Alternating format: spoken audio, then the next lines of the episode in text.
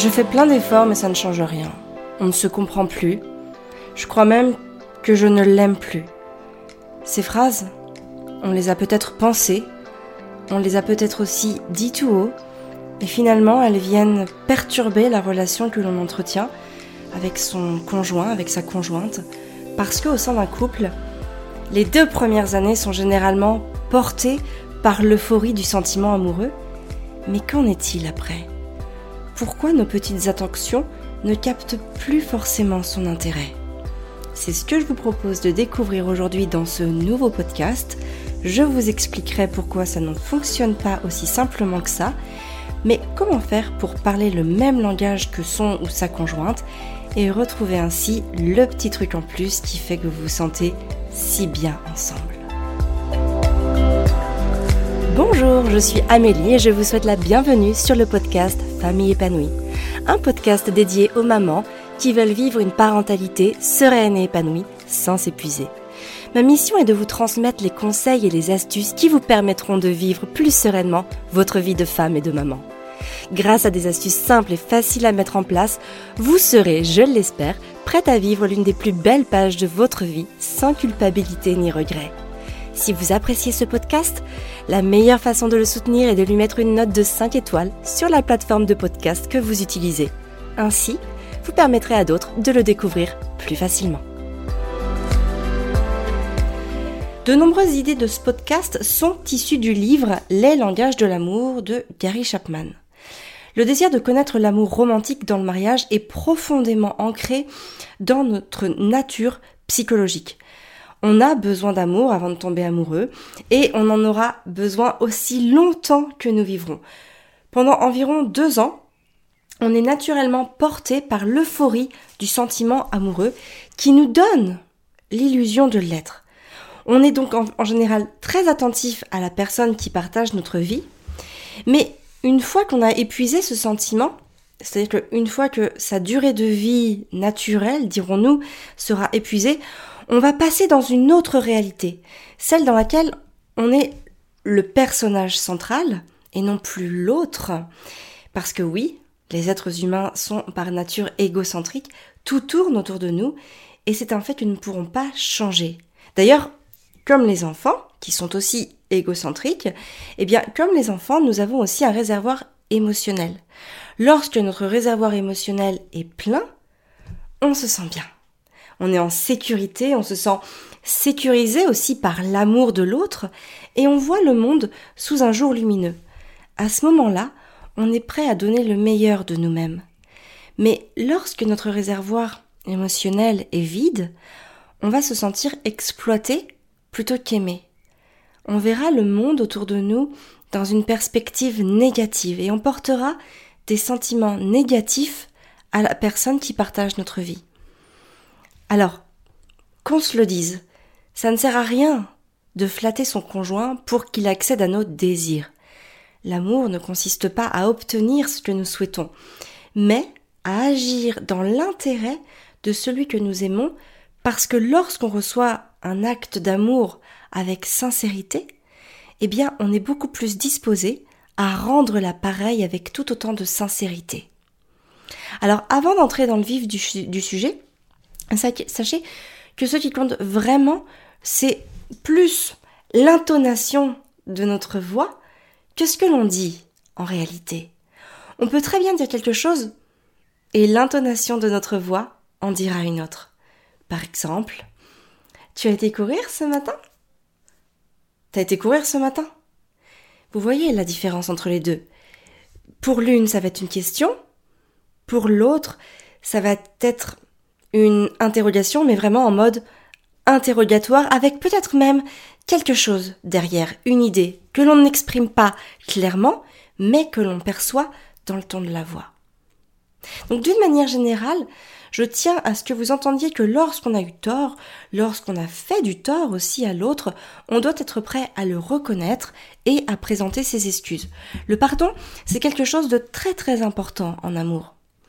Et enfin, essayez toujours de formuler des requêtes et non des exigences, parce que lorsque nos désirs ou nos besoins sont perçus comme des exigences, nous anéantissons la possibilité de nous rapprocher de notre conjoint et inévitablement une distance s'installera. Par exemple, on peut utiliser des mots comme est-ce que tu? ou pourrais-tu aller chercher euh, mon colis au point relais? Est-ce que tu ou pourrais-tu m'acheter une petite tablette de chocolat? Plutôt que tu iras me chercher mon colis au point relais en sortant du travail ou tu m'achèteras une tablette de chocolat euh, pendant que tu feras les courses. Et pense à acheter celle que j'aime surtout, hein. Donc vous voyez, c'est très très différent. Il y a vraiment des manières de s'exprimer qui vont faire naître l'amour, en tout cas qui vont l'entretenir, plutôt que de l'étouffer et d'accabler l'autre. Alors, nous parlons tous des langages de l'amour différents. Évidemment, on parle toujours mieux notre langage à nous, mais on peut toujours en apprendre d'autres. Ça demande un petit peu d'effort, mais ces efforts, quand ils sont bien ciblés, seront très vite récompensés. Donc selon Gary Chapman, il existe cinq langages de l'amour et c'est donc ces cinq langages que je vais vous présenter. Le premier, ce sont les paroles valorisantes. William James, qui est le père de la philosophie analytique, a dit la chose suivante. Le besoin humain le plus profond est peut-être celui de se savoir apprécier. Et c'est vrai qu'on a besoin de se savoir apprécier. Lorsque des personnes nous dénigrent, remettent en cause ce que nous faisons, nous critiquent, ça nous blesse. Tu sais, parfois je vois sur Instagram des gens qui mettent en story les commentaires qui les attaquent, des personnes en fait qui vont les juger ou euh, qui vont émettre des avis négatifs, tout simplement parce que elles ne sentent pas qu'ils vont dans le même sens. Et en fait, ces personnes-là agissent ainsi parce qu'elles ont souffert de ça, de, de ces commentaires négatifs, de ces jugements, de ces critiques. Et c'est normal, parce que c'est blessant. Alors imagine-toi que si on est blessé par des commentaires négatifs de personnes que l'on ne connaît pas, imagine-toi l'intensité des commentaires négatifs, des critiques, des reproches qui viennent de la personne que l'on aime. Et peut-être que tu vis ça toi-même, ou peut-être que c'est ton conjoint qui dit ça de toi, euh, qui te dit des choses qui ne sont pas valorisants, des propos euh, voilà qui, qui vont te blesser ou l'inverse, peu importe. En tout cas, il y a vraiment trois façons très efficaces de valoriser quelqu'un de manière très simple et très naturelle. D'abord, la première, c'est de parler en bien de la personne aimée aux personnes de son entourage. Par exemple, tu peux raconter à ta meilleure amie, à ta maman, à ta belle-mère, à ta voisine, à, tous tes proches, des choses qui sont vraies. Ça peut être il est formidable avec les enfants, bah, il participe autant que moi aux besoins domestiques du foyer, il est tellement gentil. En tout cas, des choses voilà, qui vont mettre des aspects de sa personnalité et aussi de, ses actions dans une lumière positive. La deuxième chose, c'est mettre en valeur l'être aimé en sa présence. Lui faire des remarques positives quand on le ressent vraiment. Par exemple, s'il a tendu la pelouse, euh, voilà, un petit mot, la pelouse est super bien tendue. S'il a préparé le repas, ton repas est excellent, je me régale. Ou s'il a fait du bricolage, par exemple, je sais pas, poser des étagères, lui dire les étagères sont super bien fixées, c'est, c'est nickel ce que t'as fait. C'est important aussi de dire les choses que l'on pense aux autres, notamment les choses bien. C'est souvent plus facile et ça part souvent plus vite de notre bouche, de, en tout cas de nos pensées, de penser des choses négatives, mais c'est très très important aussi de relever ce qui est positif. Même si ça paraît logique normal, ça fait toujours du bien de l'entendre. Et la troisième chose, c'est en lui écrivant des petits mots. Donc par exemple, euh, glisser un petit mot euh, dans sa lunchbox, s'il se prépare une petite lunchbox pour aller euh, déjeuner le midi, hop, tu lui mets un petit mot dans voilà dans son petit doggy bag et, et il sera content. Par exemple, ça peut être le matin, lui faire un petit cœur dans la salle de bain ou euh, s'il a un ordinateur portable, glisser un petit mot d'amour sous l'écran de son ordinateur portable. Comme ça, quand il ouvre l'ordinateur, hop, il a le, petit mot d'amour. C'est plein de petites choses comme ça qui vont lui, bah, lui rappeler que vous êtes là, que vous l'aimez et euh, que vous avez des, bah voilà, des pensées valorisantes en ce qui le concerne. Et si la personne que vous aimez est sensible aux paroles valorisantes, ses attentions sincères auront beaucoup d'effets sur elle. La deuxième chose, ce sont les moments de qualité. Donc le deuxième langage de l'amour concerne les moments de qualité. Au même titre que nous prenons le temps de manger, on doit prendre le temps de s'offrir des moments de qualité avec son conjoint, avec sa conjointe, parce que c'est aussi essentiel à la santé d'une relation que la nourriture l'est à la santé du corps. Alors c'est aussi valable pour nos enfants, mais ce n'est pas le sujet de ce podcast.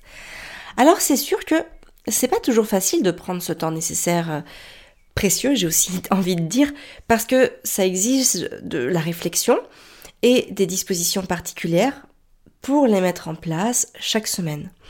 Et puis aussi, les enfants, comme je le disais tout à l'heure, ont aussi besoin qu'on leur accorde des moments de qualité. Et bien sûr, je le précise, mais c'est fondamental, on a aussi besoin de temps de qualité pour nous.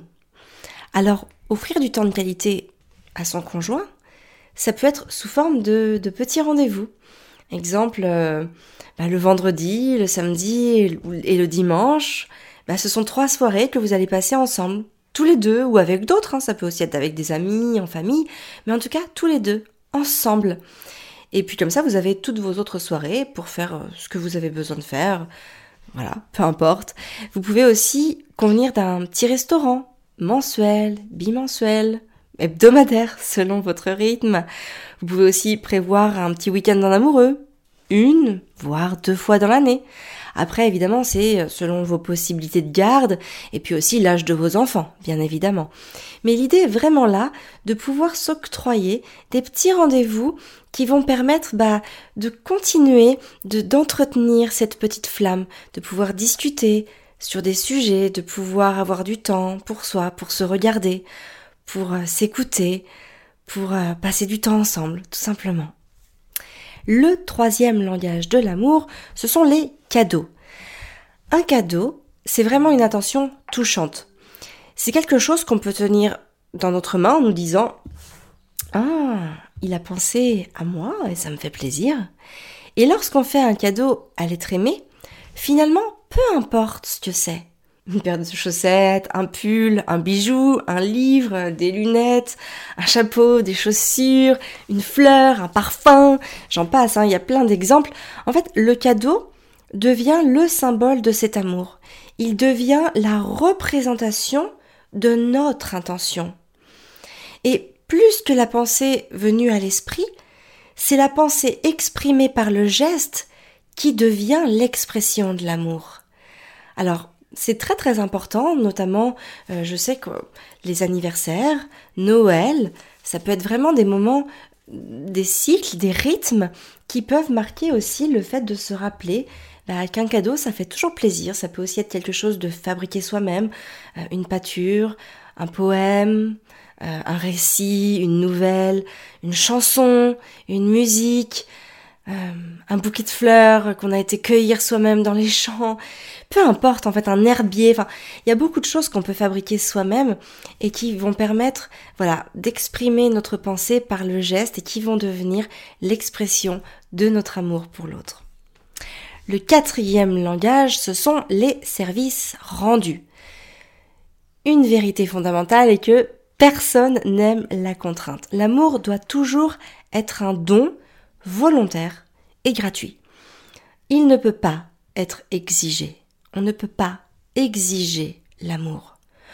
On a le droit de se demander mutuellement certaines choses, mais nous n'avons jamais le droit de les exiger.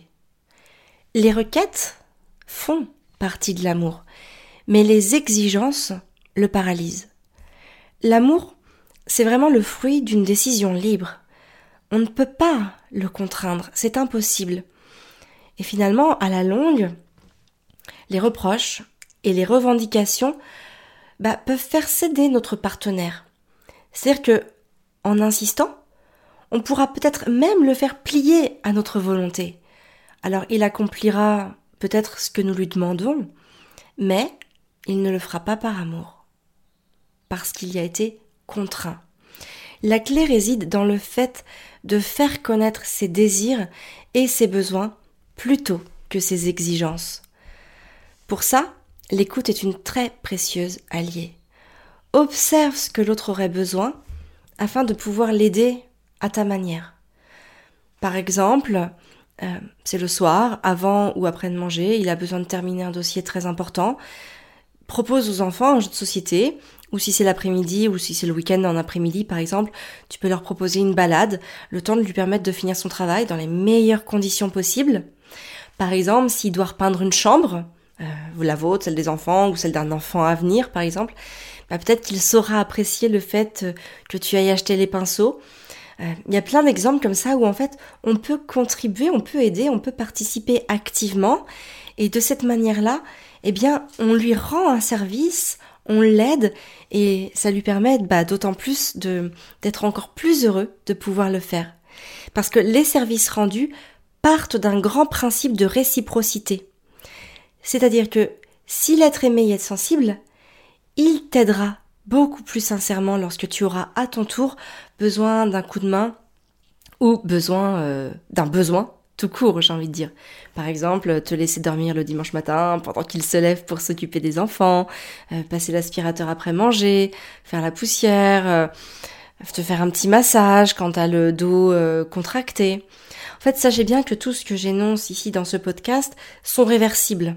Hein, c'est que là, évidemment, vous êtes en grande partie des femmes à m'écouter, donc forcément, je vous parle de, bah, de femmes vers l'homme, mais évidemment, ce sont exactement les mêmes conseils que je pourrais apporter à un homme pour sa compagne, bien évidemment. Et enfin, le cinquième euh, langage de l'amour, c'est le toucher physique. Le toucher physique, c'est l'un des moyens les plus importants de communiquer ses sentiments amoureux. Alors bien sûr, ça va passer par les relations sexuelles. C'est important pour un couple d'avoir des relations sexuelles régulièrement. Alors sauf euh, par exemple à certains moments, si on est enceinte ou euh, qu'on est en retour de couche euh, ou qu'on n'en a pas du tout envie à certaines périodes du cycle, etc., etc. Bien évidemment, hein, il faut aussi être très à l'écoute de ses besoins, de ses sensations et de ses envies. Mais au quotidien, lorsque le désir sexuel est éteint, ça peut vraiment être un moyen, plutôt percutant, pour se demander quelle est la source de ce problème. Parce que, oui, une vie platonique entre deux amants peut très rapidement devenir un problème pour l'un ou pour l'autre. Alors évidemment, la clé ne réside absolument pas dans le fait de se forcer, mais plutôt dans le fait de trouver la source du blocage pour pouvoir la dépasser. Parce que normalement, un être humain euh, doit pouvoir ressentir des désirs sexuels pour, euh, pour son partenaire ou sa partenaire. Et puis bien sûr, le toucher physique concerne aussi toutes les caresses, euh, la main par exemple que l'on pose tendrement sur celle de la personne aimée lorsqu'on est en voiture, sur le canapé, quand on fait une balade, main dans la main, même lorsque les enfants sont avec nous. Ça peut aussi être une caresse dans le dos, euh, une main euh, sur la cuisse, un petit massage de la tête ou euh, des cervicales. Tout autant en fait de moments où, par notre toucher physique, on va faire passer le message je t'aime et je suis là. Alors, tu vas me dire après avoir entendu tout ça, bah c'est bien beau, mais comment trouver le langage de l'amour auquel notre partenaire est le plus sensible? Eh bien, j'ai envie de te dire que les reproches que notre conjoint fait à propos de nos comportements nous fournissent l'indice le plus clair sur le langage auquel il est le plus sensible. Les gens ont vraiment tendance à formuler les critiques les plus vives dans les domaines qui correspondent à leurs propres besoins émotionnels. C'est vraiment leur façon, efficace soit, de réclamer de l'amour. Et à l'inverse, comment trouver le langage de l'amour auquel nous sommes le plus sensibles Eh bien en fait, on va pouvoir le, repérer dans ce que notre conjoint ou notre conjointe fait ou omet de faire et dans ce qui nous blesse le plus. Qu'est-ce qu'on va aussi réclamer le plus souvent? Toutes ces réponses vont nous indiquer très sûrement ce qui va nous donner le mieux le sentiment d'être aimé. Et parfois, lorsque notre réservoir émotionnel est vide depuis trop longtemps, ça peut être difficile de repérer le langage auquel on est le plus sensible. Dans ce cas-là, tu peux aller chercher dans tes souvenirs bah, qu'est-ce que tu aimais particulièrement chez ton conjoint, euh, que disait-il ou euh, qu'est-ce qu'il faisait qui alimentait ton désir et ton envie d'être près de lui, à quoi, euh, par quoi en tout cas tu étais touché. Toutes ces choses-là vont vraiment pouvoir te renseigner sur le langage de l'amour auquel tu es le plus sensible et je t'invite vraiment à pouvoir le communiquer plus ou moins ouvertement. Euh, ça dépend aussi de, voilà, de la subtilité que tu as envie d'y mettre, mais en tout cas de le, communiquer à la personne avec qui tu vis pour qu'elle sache aussi de quelle manière remplir le plus efficacement ton réservoir émotionnel. Alors en conclusion, quand nous choisissons de communiquer à notre conjoint des expressions dans le langage de l'amour qu'il comprend, on va vraiment venir créer un climat émotionnel propice au règlement de nos conflits. Rappelez-vous toujours que le fait de se savoir aimer nous apporte une plus grande confiance en nous. Lorsque dans une relation, on ne se sent pas aimé, les différences entre les deux partenaires vont être amplifiées. Et finalement, avec le temps, on en arrivera même à considérer l'autre comme une menace à notre bonheur. Et c'est comme ça qu'on en vient à lutter pour défendre notre propre bonheur. Et qu'est-ce qui se passe à ce moment-là? La relation devient un champ de bataille au lieu d'être un havre de paix et de réconfort. Donc garde bien en tête ces cinq langages de l'amour, hein, les paroles valorisantes, les moments de qualité, les cadeaux, les services rendus, le toucher physique. Essaye vraiment d'identifier le langage qui vous parle le plus afin de vous aider et d'orienter votre conjoint dans ce que vous avez le plus besoin et essayez au maximum d'identifier le sien. Il y a de grandes chances pour que ces petits riens changent un grand tout dans votre relation. Et je terminerai par une citation de Gary Chapman. L'amour est un besoin fondamental. Son absence provoque peut-être la souffrance émotionnelle la plus vive qui soit. Si vous souhaitez approfondir cette thématique, sachez que c'est précisément ce que je fais dans la partie 4 du module 1 du programme Maman épanouie. Toutes les infos sur www.maman-épanouie.fr slash maman-épanouie. Ce programme vous permet de savoir exactement sur quel levier vous pouvez jouer pour retrouver du temps pour vous. Vous comprendrez aussi comment faire pour rester zen face aux petits tracas du quotidien, quelles sont les astuces pour lâcher prise, comment déterminer votre système de valeurs et de priorités, comment mettre en place de nouvelles habitudes durables? Et encore plein d'autres concepts qui vous permettent de devenir plus sereine et épanouie dans vos vies de femme, de mère et d'épouse. Pour conclure ce podcast, je voulais vous dire que depuis 2012, ma mission est d'identifier les causes des échecs autant que celles des réussites afin de venir en aide à toutes celles qui n'ont ni l'envie, ni la volonté et peut-être aussi ni l'opportunité de s'engager dans ce type de recherche. À travers les programmes d'accompagnement et les ateliers en ligne que j'ai créés, vous comprenez comment reprendre le dessus sur votre quotidien, comment appliquer les ressources qui ont le pouvoir de créer la différence pour vous sentir mieux, même quand vous n'avez pas le moral, même quand vous avez cette sensation de passer à côté de l'essentiel, même quand vous sentez que vous perdez le contrôle ou que vous êtes tout simplement épuisé. Pour être informé de mes programmes d'accompagnement et des différents ateliers qui existent déjà, je vous invite à vous abonner à la lettre Famille épanouie ou de tout suivre sur les réseaux sociaux comme Instagram, Facebook et YouTube parce que c'est grâce à ces outils-là que je peux vous en parler. Vous retrouverez bien sûr les notes rédigées de ce podcast dans la lettre Famille épanouie que on envoie tous les dimanches à 20h. Dans cette lettre, vous retrouverez aussi un mantra pour inspirer positivement votre vie, ou en tout cas votre journée, une recette saine et gourmande et de saison que vous pourrez préparer en quelques minutes et plein d'autres informations sur euh, notre actualité et ce qui vous a inspiré durant la semaine. Pour vous inscrire à la lettre Famille épanouie, le lien est famille-épanouie.fr slash lettre. La meilleure façon de soutenir ce podcast, je le rappelle, c'est de lui mettre une note de 5 étoiles sur la plateforme de podcast que vous utilisez. Moi, je vous remercie de votre écoute et je vous donne rendez-vous jeudi prochain pour un nouveau podcast et d'ici là, prenez soin de vous et de vos enfants.